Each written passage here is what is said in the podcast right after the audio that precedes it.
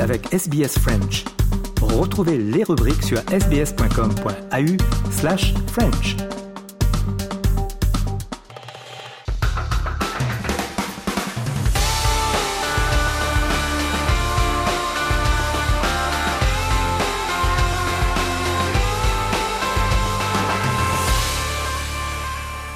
Journal des sports et on débute euh, eh bien aujourd'hui avec euh, du football et les huitièmes de finale de la Coupe de France. il y a quelques surprises, vous allez le voir. Tout d'abord Nantes euh, qui bat Angers 4 à 2 après prolongation. Toulouse bat Reims le score de 3 à 1. Grenoble qui bat Vierzon sur le score de 1 à 0. Rodez qui bat Auxerre sur le score de 3 à 2. Lyon qui bat le Lille Olympique, le LOSC sur le score de 4 à 2 après prolongation. Annecy qui s'est défait du Paris FC au tir au but 6 à 5.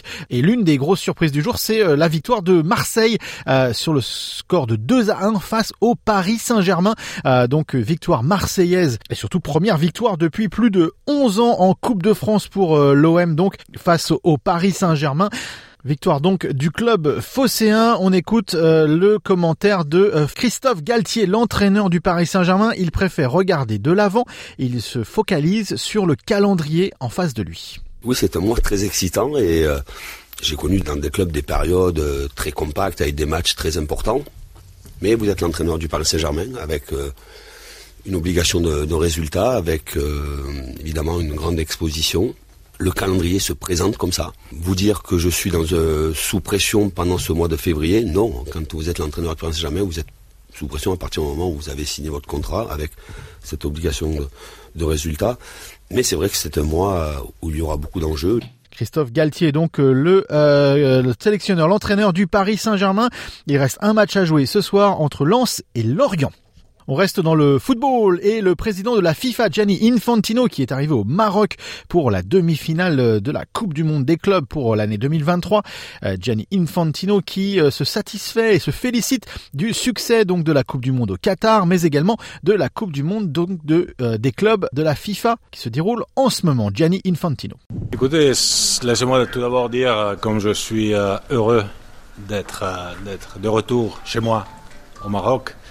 Euh, c'est un magnifique pays, c'est un pays de football, euh, c'est un pays euh, qui a eu évidemment un succès énorme lors de la dernière Coupe du Monde, mais c'est un pays qui vit le football depuis, depuis toujours et tous les Marocains sont des, sont des supporters de football.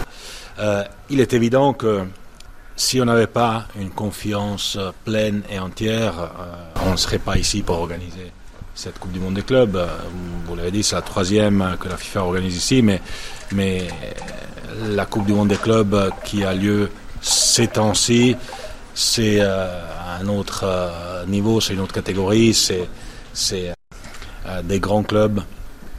Et après aussi la Coupe du Monde qu'on vient d'organiser au Qatar, cette Coupe du Monde, et c'est pour ça qu'on est là et on se réjouit maintenant des demi-finales, de la finale et, euh, de beaucoup plus euh, ici. Voilà, donc Gianni Infantino, le président de la euh, FIFA. on parle maintenant de ski et la superbe victoire du Français Alexis Pinturo, champion du monde de combiné chez lui. On l'écoute. Ça fait bientôt deux ans que j'ai les championnats du monde à Courchevel à la maison en tête. Je suis dans une saison où le début de saison, euh, j'ai que ça en tête, mais pour autant, euh, je suis jamais euh, parmi les meilleurs. J'étais tellement dans une mauvaise passe juste avant les championnats du monde. je sors de deux slaloms où je me qualifie même pas en deuxième manche. Et, là, aujourd'hui, il y a un peu tout qui s'emboîte et un peu tout qui s'embrique. Et, je viens chercher ce titre à la maison, donc c'est assez, assez formidable. Voilà, donc euh, une très belle victoire. C'est pas souvent hein, que les Français deviennent champions du monde en ski, en tout cas dans l'épreuve du combiné. Donc il faut le, le, souligner et le saluer. Alexis euh, Pinturo est un très beau champion de ski. Allez, on va finir ce journal des sports avec euh, du cyclisme. Et vous le savez peut-être, eh bien le Tour de France part de l'étranger cette année. Il partira d'Espagne, de, Bilbao, mais l'année prochaine, en 2024, il partira également de l'étranger, de Florence, en Italie. il y a quelqu'un qui se réjouit de ça. C'est le directeur du Tour de France, Christian Prudhomme. J'ai le sentiment que c'est tout un pays qui est derrière, et c'est ce qui nous fait immensément plaisir. Nous ressentons une très grande fierté à partir d'Italie, pour la première fois dans l'histoire du Tour de France, depuis 1903. La ville de Florence était candidate il y a dix ans, et ça avait été compliqué de dire non. Je suis directeur du Tour depuis le 1er février 2007. Euh, et, et, si nous n'avions pas réussi à faire un grand départ en Italie, j'en aurais été euh, très déçu. Euh, parce que c'est pour moi vraiment ré réparer une anomalie. J'ai même parlé d'incongruité. L'Italie, c'est le pays d'un certain romantisme à vélo. Les campionissimi, les, les, les grands champions italiens ont fait rêver et font rêver partout dans le monde et aussi naturellement, bien sûr, en France. Euh, voilà donc Christian Prudhomme, le directeur du Tour de France, plutôt content que euh, l'édition 2024 euh, parte d'Italie. Et d'ailleurs, cette édition 2024, vous le savez peut-être, finira à Nice et non pas à Paris pour cause de Jeux Olympiques. Voilà, c'est tout pour le journal des sports pour aujourd'hui. On fait une courte pause et on se retrouve dans quelques instants. Vous écoutez le programme en français et vous êtes sur Radio SBS. À tout de suite.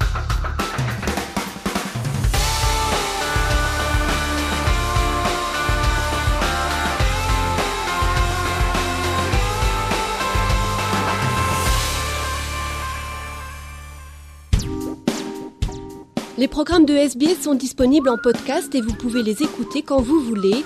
Pour s'inscrire ou télécharger, www.sbs.com.au/french. Vous voulez entendre d'autres rubriques comme celle-ci? Écoutez-les sur Apple Podcasts, Google Podcasts, Spotify ou n'importe où où vous obtenez vos podcasts.